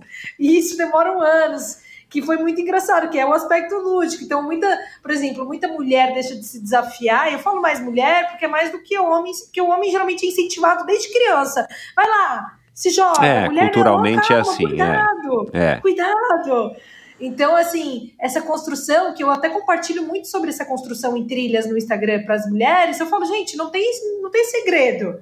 Você tem que ir para trilha e querer se desenvolver em trilha. Você não vai acordar e vai falar, poxa, agora eu posso andar em trilha. Então, acho que nesse sentido, o mountain bike também ele já me mostrou uma outra, uma outra coisa que eu falei: olha, eu não tenho essa habilidade, eu não tenho essa característica e eu não vou desenvolver isso de um ano para outro, que é que nem quando você começa a correr na rua, às vezes você é rápido, daqui a pouco, daqui cinco meses, você tá rápido, mais rápido ainda. Aí você vai se. Aí no, na, na, na bike, na, no, na road também. Mas na mountain bike, na trilha, infelizmente, em cinco meses, se você já não tem uma base, você não vai fazer milagre. E aí eu comecei a valorizar o aspecto da construção. Falei, cara, eu não vou ser a melhor mulher em trilha, e não vou ser uma das melhores se eu não ficar anos treinando em trilha. E aí eu me coloquei no estado de muita paz. Porque eu falei, paz, vamos treinar, vive esse processo, vai com cuidado. Eu nunca quebrei nada, fiz aí os sertões de, de Pirinópolis, os três dias, o Brasil de Espinhaço, que é o, o mais técnico, fui muito bem nos dois, passei praticamente todas as trilhas, mas, poxa, cinco anos. Cinco anos para eu fazer isso e ainda falando assim, ó, deixa eu visualizar para onde eu vou, com calma, porque eu não quero quebrar nada. Então, isso, até isso me ajudou na construção do esporte. É, é essa, essa maneira como eu percebo, normalmente as mulheres encaram esses desafios mais. desafios mesmo, né? Que você vai ter que se, se, é, se adaptar, se aperfeiçoar, treinar é uma maneira muito legal, né? Porque o homem com essa história de que desde infância, não, vai lá, se joga, aí o cara, o cara cai, se quebra, o cara se lasca todo. Mesmo. Cara, é, eu vou te falar, cara, que eu admiro isso bastante nas mulheres, cara. A maneira assim, aí eu vejo aqui você falando, eu já visualizo nas provas de mountain bike que eu participei. Cara, você fala, meu, que privilégio das mulheres terem esse esse receio, né, ou essa, é, essa análise um pouco menos do ímpeto, né? E falar, não, deixa eu ir um pouco mais devagar, mas eu não vou cair, né? E acabam é, também, é claro, aprendendo e se desenvolvendo, mas é, sem duras penas, como é o caso dos homens, principalmente. Agora, e, e, você curte as provas mais longas, né? Você curte essas provas que te desafiam mais, né? As provas de vários dias e tudo mais. Também da onde que vem, assim, esse gosto por esses desafios mais, talvez mais complexos, mais duradouros? Vamos lá, eu, eu tô. Eu, nossa, Michel, você está me, me entrevistando aqui num momento que eu tô mudando meu ponto de vista e mudando, tipo, essa semana. Então, legal. Não tem nada a ver é, com o potencímetro. E nem com a martela. Tem, tem a ver, sim, mas tem a ver porque eu já parei para pensar. Quando eu vim da eu já fiz algumas provas de aventura também, né? De virar noite e tudo mais. Ah, que legal. É, até, é, e fiz com equipe boa. E eu acho que o que é legal. Antes eu, eu, teve um momento aqui que eu voltei do burnout que eu senti que eu não ia ser mais rápida, então eu fui pro mais longo, que é um movimento natural das pessoas também, né? Desiste de fazer força porque força cansa, é um processo mais chato e vai fazer distâncias. Claro, tem gente que se apaixona, eu também, eu sou apaixonada pelas longas distâncias, mas é, chegou um momento que eu voltei a achar que o esporte é o, esporte é o que é. Quando você vê o esporte, ele está sempre focado na velocidade, no, no, caso do que a gente pratica nos esportes de longa duração. Então não é um ultra endurance, é um endurance. É, eu estou bem orientada agora a viver esse momento de conhecer o meu corpo e me desafiar o meu corpo a ser mais forte, mais rápido porque eu acredito que é aí que entra a questão competitiva real, tá? Nos esportes de longa duração é diferente, embora eu ame. Então, assim, eu gostei muito da característica da mente nos esportes de longa duração, né? Então, trabalhar esse aspecto mental nos esportes de longa duração é uma coisa assim, é um aprendizado que você tem para vida, né? Então, você vai lá pedalar 20 horas é, o que, que, você vai fazer durante 20 horas, o que, que, pode acontecer, ou as etapas. Então, isso me, me chama muito atenção a forma como eu vou acoplar a nutrição, porque aqui entra também a parte da nutrição. Eu fico assim, cara, nutrição esportiva aqui nas, nas etapas é o máximo de, de recomendação de nutrição esportiva. Eu arrisco dizer, arrisco dizer que nenhum teste de laboratório consegue dar uma precisão real do que acontece com o corpo em cinco dias, porque você não tem metodologia que está ali com esses aparelhos junto com o atleta durante cinco dias, sete. Ok, Tour de France deve ter várias coisas aí sendo analisadas, mas de uma forma geral, é, pouco acessível para nós aqui do meio acadêmico, situações de estudo muito bem controlado do que acontece no corpo com, sei lá, três dias de, de pedal, com um iron ali, com um ciclo de treinamento.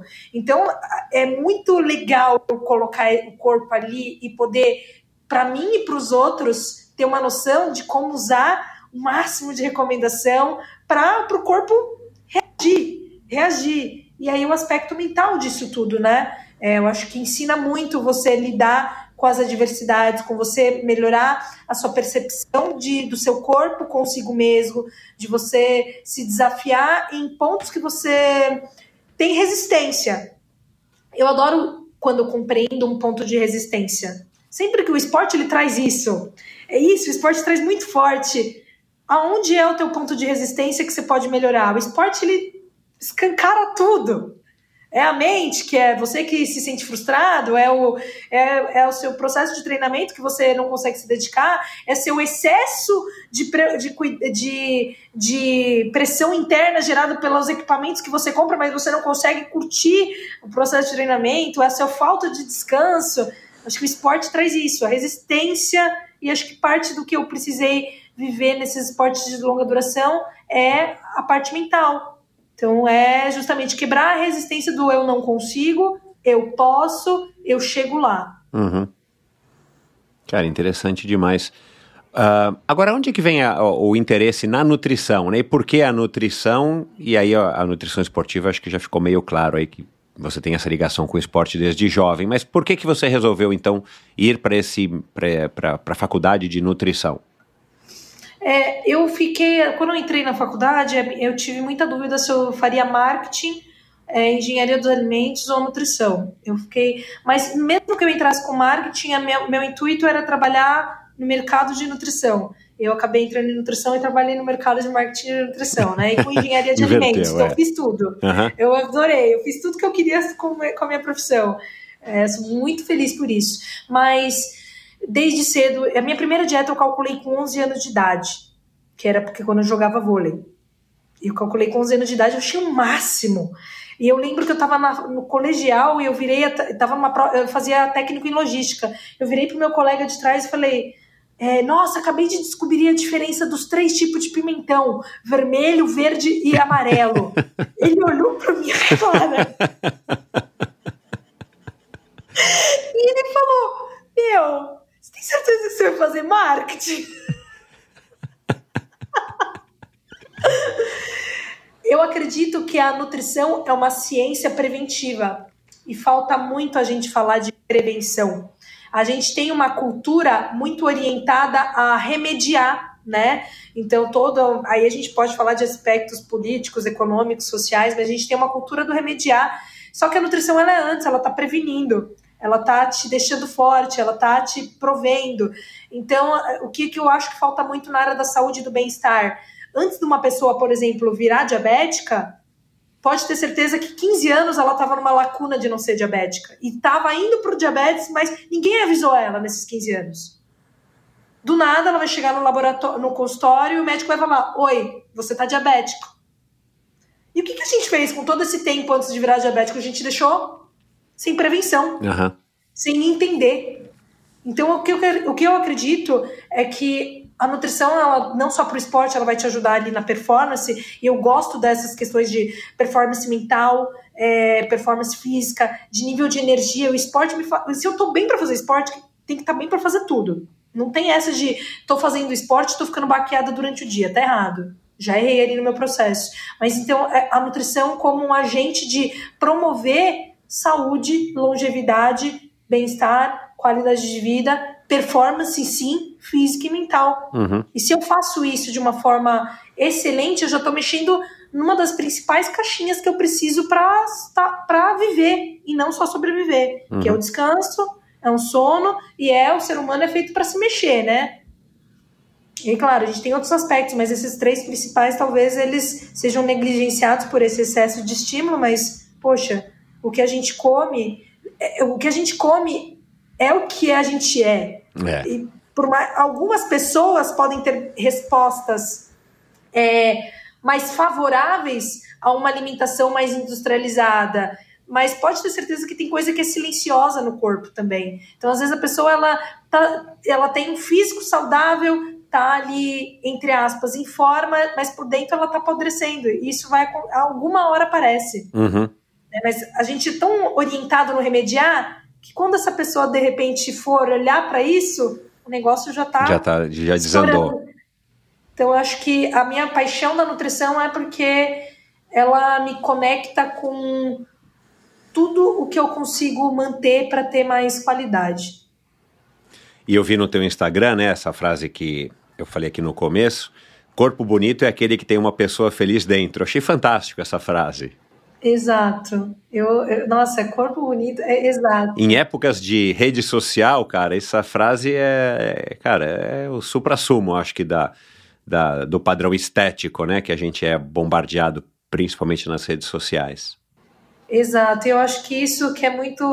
Quando, quando a pessoa ela está conectada com, com o que ela é, o estético, ela entende que é importante. Eu acho incrível, gente. Esse, esse, eu acho incrível quem se importa com estética. Eu acho maravilhoso. Mas quando a pessoa ela está conectada com ela mesma, ela entende que a estética dela tem a ver com o bem-estar dela. Então ela entende que existe, ela vai começar a sentir ah, eu tô muito ma magra, e aí eu, sei lá, para uma mulher ela para de menstruar, para um homem ele para de ter energia vital. É, quando tá desconectado esse processo da estética com aquilo que você tá fazendo, de repente é uma hora de você repensar algumas coisas. Porque isso não é sustentável. Uhum. Uma hora quebra. Uhum. Então, eu acho muito bacana quando a gente tem um corpo que ele propicie você ter o corpo para você. E, de novo, é o referencial é você. Se você tem uma estrutura óssea mais larga, não adianta você querer pesar o mesmo que uma pessoa com uma estrutura óssea menor. Claro. Não adianta você acumular mais gordura na perna e achar que é, vai ficar ali com a, com a perna trincada. Não adianta você que acumula mais gordura no abdômen achar que vai estar com o abdômen trincado. De repente ali ele vai ficar no máximo bonitinho, mas não vai ficar do jeito trincado. Até porque não é tão fisiológico esse aspecto, mas algumas pessoas têm mais facilidade de ter menos gordura abdominal do que outras, e paz. A gente é diferente, né? Dentro da tua experiência profissional, você é, com certeza é, percebe essas, essas, essas mudanças, os impactos da, das redes sociais na vida das pessoas também do ponto de vista estético, pessoal, é, é, pessoal não, é, é, nutricional, né? As pessoas devem te procurar muitas vezes assim, olha, é, pô, no final das contas eu quero ficar igual o fulano, eu quero ficar igual o ciclano. Ó. Ah, mas por que, que a ciclana lá da minha assessoria tem um corpo assim e eu não consigo, eu treino a mesma coisa, eu treino mais do que ela? e por aí vai. Uhum.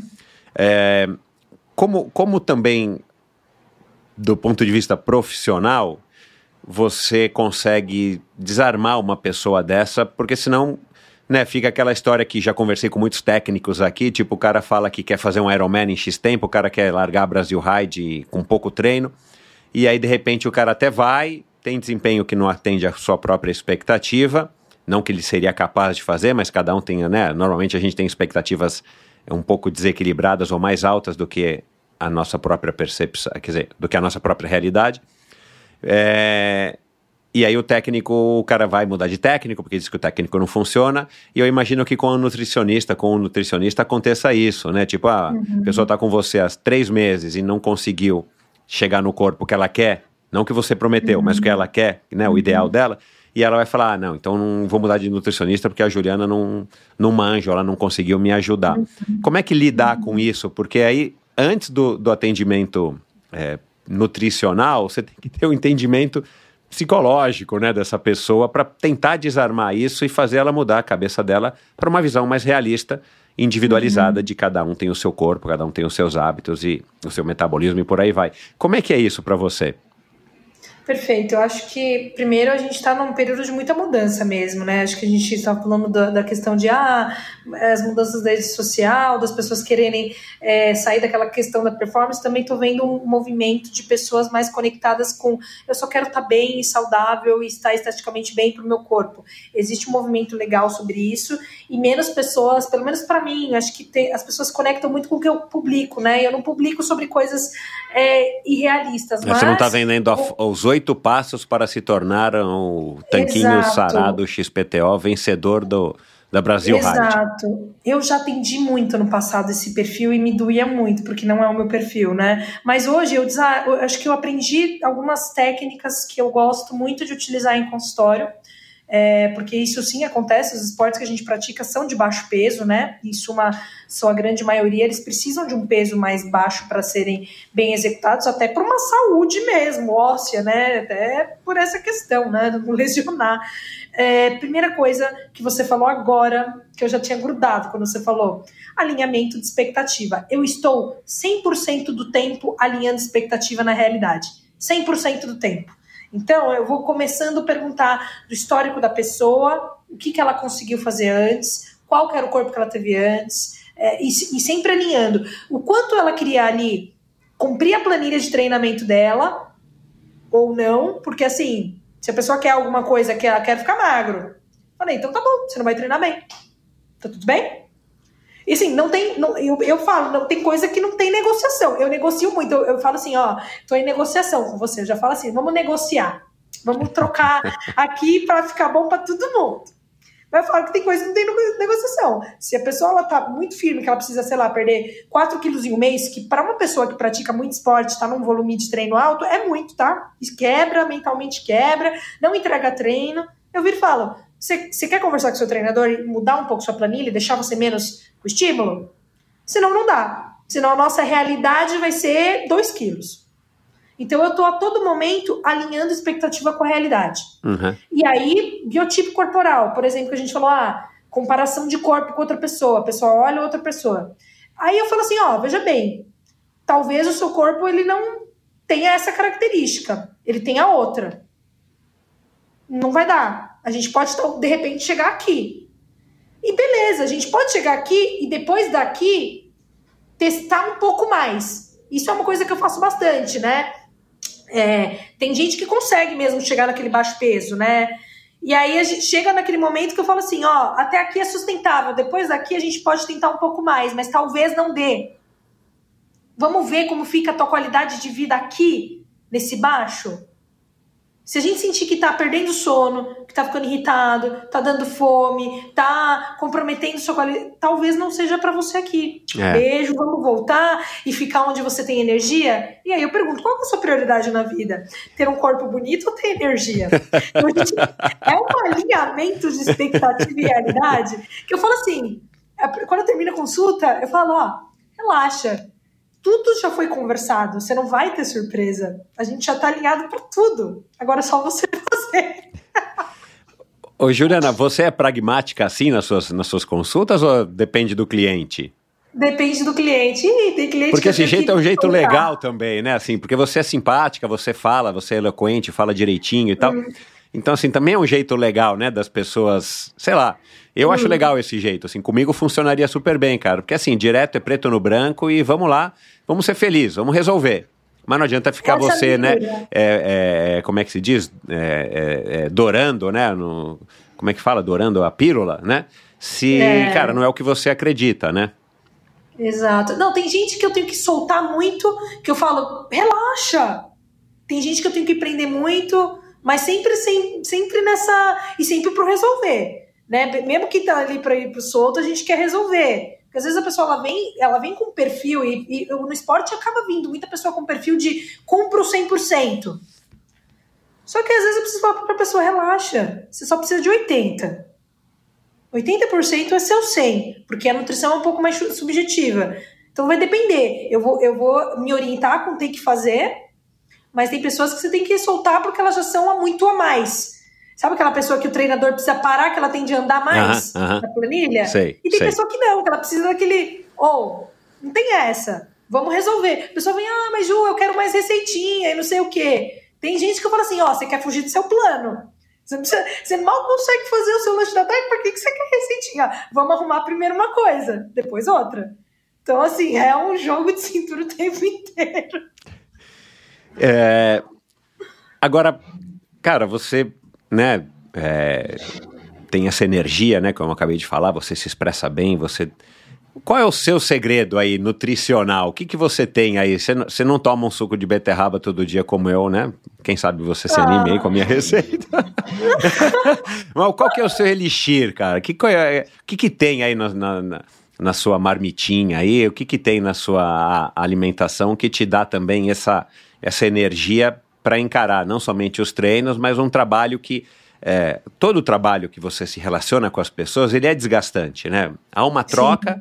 mas a gente se entrega muito, né? Gasta muita energia nessa, nesse blá blá blá blá blá blá blá blá, blá né?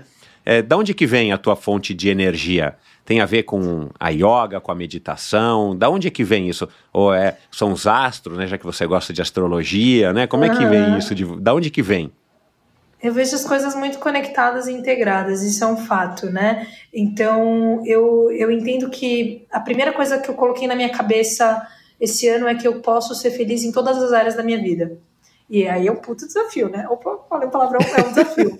é, é um desafio, porque eu, você, eu não quero gerar pressão interna e, ao mesmo tempo, eu acho que é possível a gente ter é, uma prosperidade em todas as áreas da vida, mas para isso eu preciso estar muito conectada comigo mesma. Para isso eu preciso me cuidar primeiro. Então eu sou muito doadora de energia, mas se eu dou demais e não cuido de mim, eu me desequilibro.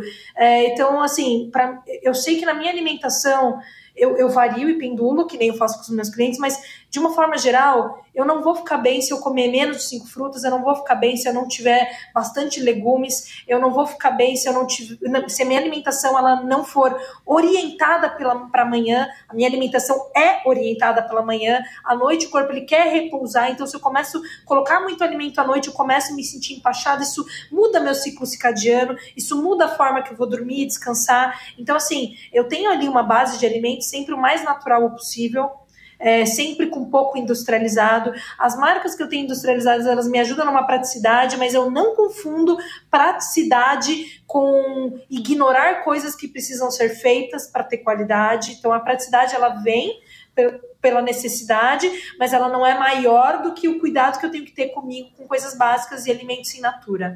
Uh, a yoga, eu sou uma pessoa impulsiva, quem é no esporte já é muito yang, já faz muita força, já está sempre fogo, ar, fogo, ar. Então, fazer práticas meditativas me colocam num estado mais do sentir, do aterrar. Então, isso precisa ser feito. A yoga, eu uso ela tanto pelo meio físico, para realmente desenrijecer, não falei certo, mas tirar a rigidez do corpo.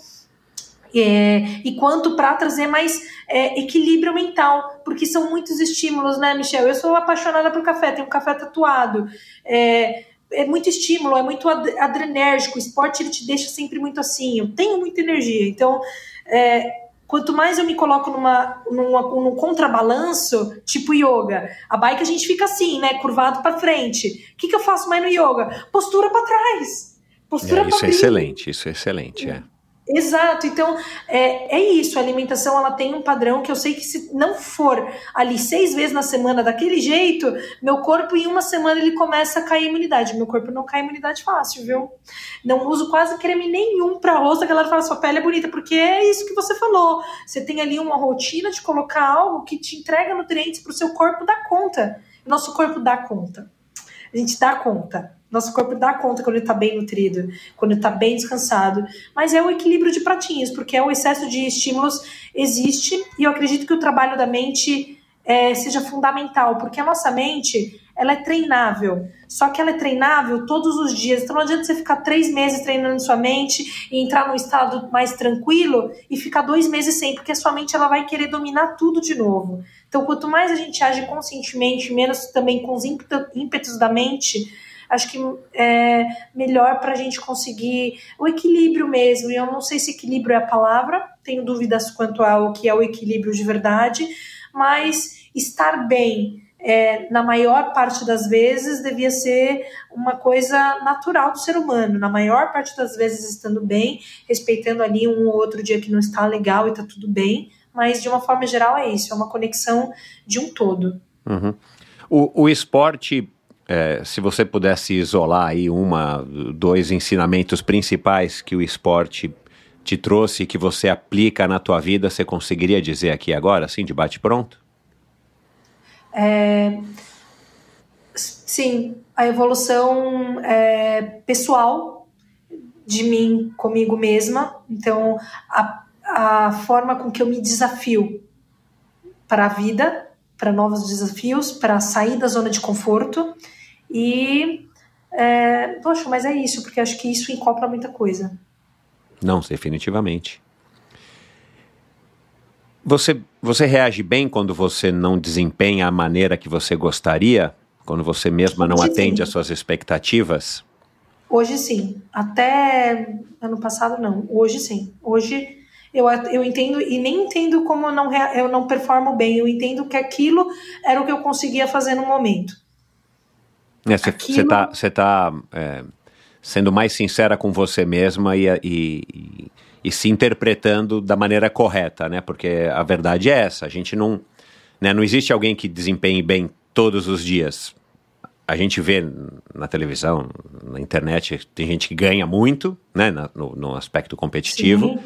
Mas é porque aquele cara tem alguma coisa que ele está acertando e um pouco de sorte. Mas provavelmente nos dias que a gente não está vendo, ele também não está desempenhando 100%. E às vezes a gente cria isso, né?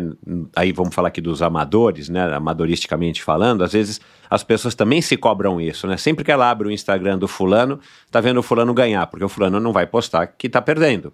Com exceção de algumas pessoas que já estão indo para esse lado mais mas olha, hoje Real. foi um dia ruim, não deu certo, eu caí, me machuquei, quebrei, torci o pé e por aí vai, né? É, E quais são seus próximos objetivos, assim, é, esportivos, agora que você está nessa fase? Você está treinando com a Marcella, né? Que já passou por aqui, aliás, num podcast bem legal, uma mulher incrível que está morando agora de volta aqui em São Paulo, né?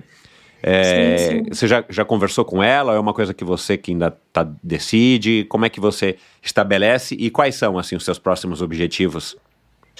Esse ano, é, de novo, depois de 2021 e meio de 2022 serem incríveis socialmente falando, porque eu estava muito bem em tudo, esse ano vai ser o ano de construir tudo. Então, esse para mim é o ano que eu vou participar ainda de várias provas, de vários modelos de provas. Não que eu não saiba o meu objetivo, mas para eu desenvolver habilidades específicas que vão me possibilitar que ano que vem eu comece um trabalho de novo orientado para a prova de etapa e as maratonas de mountain bike. Aham. Mas é, o foco é fazer é, prova fora que pontue, Brasil Ride que pontue, e focar com pouco, com qualidade, e usando ali as provas de estrada e é, usando a gravel, porque eu acho que eu gosto desse grupo, né? Eu gosto de trazer pessoas para os grupos, eu gosto de desenvolver projeto para as pessoas, e usando de toda a bike para conseguir desenvolver essas habilidades, por exemplo, na road o passo, na gravel você consegue andar em trilha sem ser tão técnica e desenvolver habilidade técnica de mountain bike, parece que não, mas tudo complementar. Mas o foco esse ano vai ser construir e construir todos esses pilares que quando a gente está muito emocionado no esporte, a gente não quer, a gente só se frustra e sai fora. Então agora eu falei, opa, tem aqui alguns pontos que você precisa melhorar. e aí você precisa de meses. Então, de repente, esse ano vai ser o ano que você vai fazer as provas simplesmente para desenvolver suas características Aham. que você precisa melhorar. Uhum. E o que, que te motiva, assim? Qual que é hoje a tua principal fonte de energia para acordar cedo, acordar, né, e, e treinar, e encarar o seu dia, a sua rotina, assim? Que, que, que é o, a, a essa energia que te motiva? Qual é a, a sua motivação? Cara, ver pessoas felizes. Não sei dizer outra coisa. Assim, a primeira coisa que eu acordo assim e penso é, é tipo, como eu posso ser útil para alguém hoje? Isso sempre foi muito forte dentro de mim. Eu trabalho muito isso na terapia, né? Eu sempre falo, eu amo pessoas. E pessoas são difíceis, né? Por isso que tem gente que prefere também. Eu amo animais, né? Eu tenho gato, tenho cachorro. tem gente que fala assim, prefere animais porque já desistiu do ser humano, que eu tô sabendo que é bem assim, tá? Eu falo assim, quando eu falo eu amo pessoas, eu, eu, tô, eu não tô romantizando. Eu tô falando que é justamente porque é desafiador, Desafiador. gostar de. É desafiador você aprender que tem pessoa que não vai ter jeito, que tem pessoa que não vai gostar de você, tem pessoa que você não vai gostar dela, tem pessoa que você vai ter que ajudar, vai ter que conviver, tem pessoa que não, tem que ser... Então, assim, eu amo pessoas, porque é isso, você é o tempo todo você pisando em ovos. Um ser social mesmo. É, A idade tá pegando para você? Você acabou de fazer 29. A idade é uma coisa que te aflige de alguma maneira, porque eu, a gente não se conhece, né? A gente está se conhecendo aqui há, há- há uma hora e meia quase, mas no alto dos meus 50 e poucos anos e depois de 300 e quase 50 convidados aqui, cara, tem uma coisa legal pra caramba da gente ficando mais velho, que é isso, né? Assim, dá a impressão que você é uma mulher super madura, você tá contente com a sua evolução, com o seu caminho. E muito disso tem a ver com os quilômetros que você já rodou na vida, né? Fazendo uma analogia com a bicicleta, né? Quanto mais quilômetros você tem, mais bagagem você tem. Você consegue curtir isso ou tem algum aspecto, né, que tipo, isso ainda te incomoda, você não tá, você tá talvez ainda incomodada com o fato de que você já não tem mais 20 anos, né? Você não tem 40 ainda, mas você não tem 20, né? Como é que você lida com isso? Eu acho que eu tive uma construção diferente de muitas amigas, né? Muitos amigos, muito diferente. Eu sempre precisei ter muita, assumir muita responsabilidade como filha única desde muito cedo, né? Então eu brinco que filho único só tem dois caminhos: ou ele é mimado, ou ele é independente e busca a vida dele. Não existe o terceiro caminho do filho único, é esse. E, ou ele é um pouquinho dos dois. Enfim, é, então eu acredito que pesa no sentido de eu não curti tanto a minha infância. Minha infância e minha adolescência foram sempre muito orientadas ao trabalho, ao estudo. É, então, com 29 anos, parece que eu tenho é, sensações do que meu ciclo social, que já é mais. Já, meu ciclo social é com pessoas de 40, 45 anos, assim, 50. Então, eu vejo. Tem uns tiozinhos, assim, da minha idade? eu vejo que eu tenho conversas sobre os mesmos assuntos de gente que já está estável é, já conseguiu muita, realizar muita coisa. Então eu estou no momento de querer começar a curtir um pouco, mas ainda precisar de estabilidade. Então, não sei se pesa, mas pesa no sentido de eu aprender agora também ter um pouco mais de leveza nessas relações, entendendo que eu preciso me estabilizar de várias formas ainda, mas que também dá para ter mais leveza, porque se eu parar para ver meu caminho, eu já, eu já trabalho, já tenho a vida útil de trás, daqui a pouco tem que pedir lá, INSS. Quantos anos? 40, filho, você acabou de nascer, né? Ai, é, antes da gente terminar essa conversa muito legal, cara, um privilégio ter recebido você aqui. É, Todo meu. Juliana, é, mas, cara, né, agora falando da idade, cara, você é jovem, né? É, você disse que coleciona vinis. Achei tão legal isso. É, é, é uma coleção nova, é uma coleção um hábito recente, alguma coisa que você, é, enfim, incorporou faz pouco tempo, porque é, em 1987, eu fiz uma pesquisinha aqui, né, para lembrar, porque eu peguei a fase dos vinis e depois as dos CDs, que já acabaram, né? É, em 1987, os CDs chegaram ao Brasil e aí foram aos poucos dominando. Eu lembro direitinho, cara, eu me, eu me livrando dos meus LPs, dos discos, para trocá-los por vinis e hum. por CDs. E que arrependimento, né? E hoje eu tenho alguns, alguns discos, é. LPs, mas não sou nem de perto um colecionador, tenho pouquíssimos. De onde é que veio esse gosto e que tipo de música que você tem, faz questão de ter em vinil? Eu, bom, eu tenho uma tatuagem na perna que não dá pra. Se não esticar, né? Esses não vão ouvir, mas eu tenho uma tatuagem na perna que é uma partitura com disco de vinil. Eu curto muito música antiga, então é por isso. Eu já sempre fui deslocada só pelo meu gosto musical, né? Eu curto música dos anos 80, eu curto hard rock, heavy metal. Heavy metal não é gritaria, gente. Heavy metal tem melodia. É, fui muito show de White Snake, Judas Priest, Alice Cooper, Motley Crue, Não acredito. É, Def Leppard, tudo que você imaginar, Iron Maiden, nossa, Kiss, tudo que você imaginar eu já fui. Fui vocalista de uma banda de heavy metal que no cenário underground de São Paulo vingou e muito. Não acredito, que banda? chama Tiger, o nome da banda. Uhum. Tem no YouTube música. Ah, legal, eu vou procurar. Tiger, você foi a vocalista?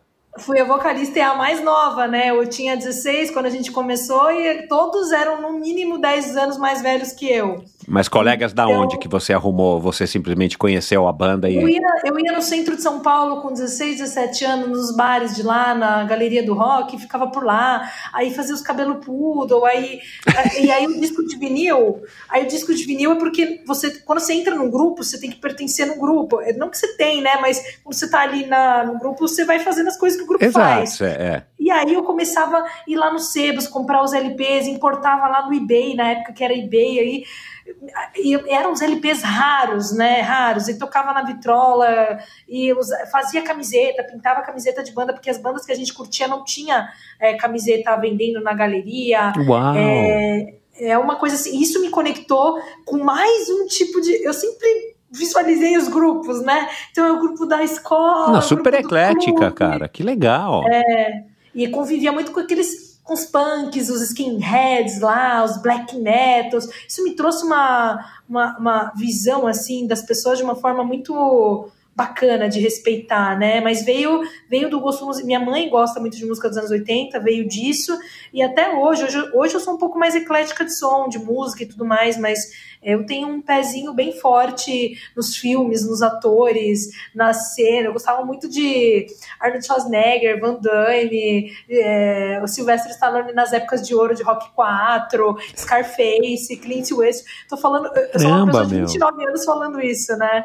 E que é legal, é isso, cara. Pô, a, a gente tem um gosto bem época... parecido, apesar da diferença de eu ser já um tiozinho. Viu? Viu? A gente tem um Viu? gosto muito parecido. Que legal, cara. Que bacana, meu. E, e você, é. nessa tua banda, vocês cantavam músicas cover, músicas próprias? Autorais. Autorais, todas as letras escritas por mim. Ah, cara, que legal. É, você. É, é, se eu procurar no YouTube Tiger, banda de heavy metal paulistana, eu vou achar. Vai, Ai, vai. Pode cara, tô curioso para assistir. Coloca Queen of the Fire, é uma das principais músicas, vai. Tem bastante visualização, comentário. Até hoje, eu recebo mensagem do Instagram, até hoje, falando assim: a banda acabou, vocês nunca mais vão voltar. Caramba, cara, que bacana isso. Isso é inédito, hein? Isso aqui eu acho que. É. É, enfim, acho que você não falou isso para ninguém, porque na minha pesquisa eu não achei nada nesse respeito. Que legal, cara, que legal, que bacana, meu. Olha, obrigado, parabéns é, por essa energia que você emana, né? Que você tem. Acho que você escolheu a profissão certa, o esporte, né? também é uma, uma escolha muito sábia para uma pessoa como você. Para mim foi, de novo, como eu falei, um privilégio. Adorei te conhecer. E boa sorte Sim. nas tuas empreitadas. A hora que você quiser, volte aqui para a gente falar. A gente pode fazer um podcast também só sobre música. Quem sabe você faz umas apresentações aqui. Pega a tua pulseira de taxinha que deve estar tá aí na gaveta. E aí a gente, a gente fala sobre música que eu adoro. Ah, eu adoro também. O prazer foi todo meu, o privilégio foi todo meu e, sobretudo, parabéns pela temática. É, Para quem está ouvindo aí, o Michel ele está trazendo uma proposta diferenciada de outros podcasts que eu pude gravar e falando desse aspecto humano. E acho que a gente precisa falar sobre o aspecto humano com mais frequência. Definitivamente. Legal. Essa é a síntese do endorfina. Muito obrigado. Que bom que você captou isso também. E te convido a ouvir o Dana Marcella, Dana não, da Marcella, sei lá, da Polegatti, da, da um, Marcela Lima, mountain biker, é da Helena, né, que foi, aliás, obrigado mais uma vez, Helena, que nos conectou, Helena Coelho, que já teve por aqui uhum. também. Então é isso. Obrigado, adorei te conhecer. Saúde. Saúde. E é isso, espero que você também tenha curtido esse episódio do Endorfina Podcast. Mais uma mulher fantástica, mais histórias incríveis, que, que opiniões legais, que vivências bacanas da Juliana Maciel que a gente pôde ouvir aqui agora ao longo desse episódio. Dê um alô para ela, vou colocar aqui no post do episódio de hoje, no meu site, o endorfinabr.com.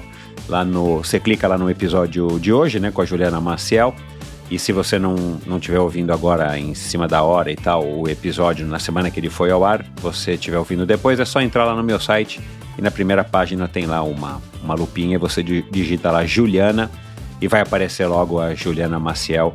Então, aí você ouve lá embaixo, você, depois do texto de introdução, você tem lá links para vários assuntos que foram mencionados aqui, para é, algumas coisas que eu acho que vale a pena ser compartilhadas para você se aprofundar um pouco mais aqui no conhecimento, inclusive outras entrevistas, outras participações da Juliana em outros vídeos e podcasts e lives e tudo mais. E claro, as redes sociais dela, então dê lá um alô para ela, siga ela no Instagram e diga lá o que você achou, que você ouviu aqui no Endorfina. Ela vai responder e vai ficar contente, tenho certeza. A gente falou aqui, aliás, a Helena Coelho, né, que me recomendou mais uma vez, obrigado, Helena que agora está morando em São Paulo, veio de BH para morar aqui em São Paulo, trabalhar aqui e pedalar por aqui.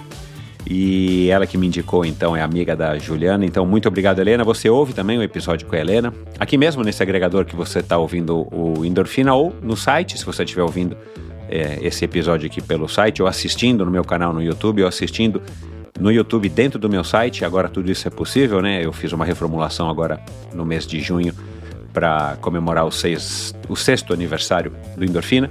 Então você encontra todos os episódios do Endorfina, seja no meu site, seja em qualquer agregador de podcast. Você encontra o da Helena Coelho, você encontra o da Marcella Toad, você encontra. Vou falar aqui de outras nutricionistas que eu me recordo que já gravei Patrícia Bertolucci lá atrás foi a primeira, minha amiga Patrícia Bertolucci. Teve a Patrícia Campos com a Fernanda Lima, que participaram juntas de um podcast muito legal, um dos mais acessados, um dos mais ouvidos aí ao longo desses últimos seis anos de podcasting.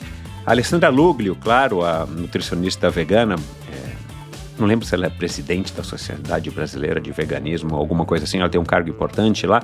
A Cissa Carvalho, é, que já teve por aqui também, uma triatleta super boa, amadora e nutricionista. Hoje ela trabalha, é, também eu descobri agora recentemente, ela trabalha para aquela marca de, é, de réis e de é, suplementos é, esportivos AZ2, que vem, vem fazendo um trabalho super legal.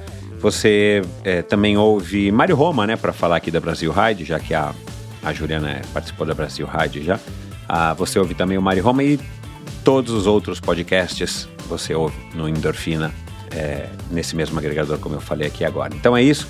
Muito obrigado pela sua audiência. Lembre-se, ajude a espalhar o Endorfina para as pessoas que você acha que podem se interessar por conteúdos de qualidade, por histórias inspiradoras como essa aqui da Juliana. É, compartilhe, deem o seu feedback para mim. Sigam Endorfina no, no meu perfil no Instagram, Endorfina BR. Sigam Endorfina no YouTube. E se você quer ir além, entra lá no meu site, clica lá no, no íconezinho Apoia-se e se informe como é que você pode ir além apoiando, fazendo uma contribuição financeira para esse projeto.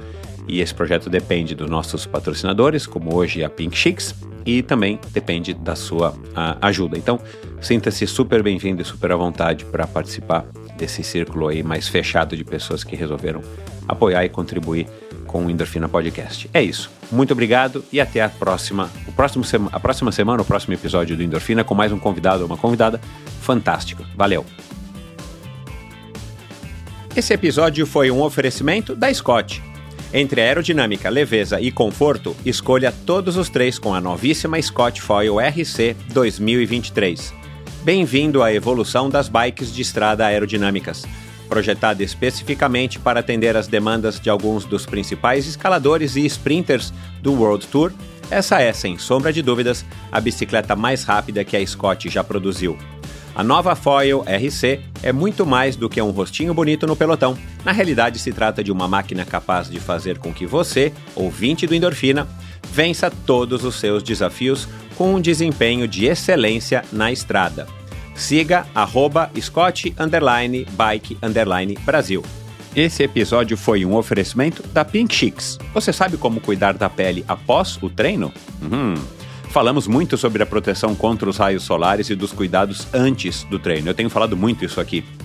Mas as atividades físicas de alta intensidade têm um impacto significativo na pele, especialmente no rosto.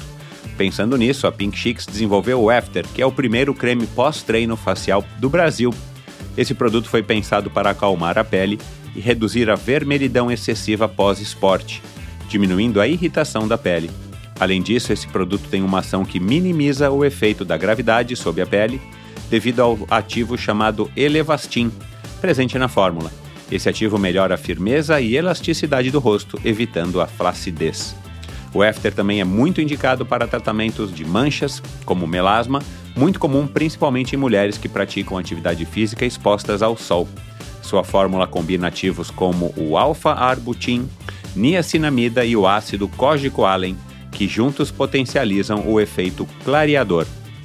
Para quem ainda não conhece, a Pink Chicks é uma marca 100% nacional de dermocosméticos desenvolvidos especialmente para quem pratica esportes. Possui uma linha completa de proteção solar resistente à água e ao suor, anti-atrito para diversos tipos de assaduras, maquiagem com proteção solar e produtos para cuidar da sua pele. A Pink Chicks está com você em todos os movimentos.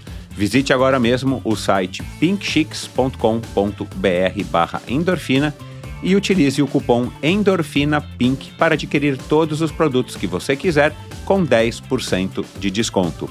E siga arroba Brasil no Instagram. Obrigado por ouvir esse episódio do Endorfina. Acesse o endorfinabr.com, vá no post do episódio de hoje para conhecer um pouco mais sobre o meu convidado e alguns assuntos abordados em nossa conversa. Lá você ainda encontra todos os episódios do Endorfina. Siga o Endorfina BR no Instagram e confira imagens inéditas e inusitadas dos meus convidados. Participe enviando comentários e sugestões. Se você curtiu, colabore assinando Endorfina no seu agregador de podcasts preferido e compartilhando com seus amigos.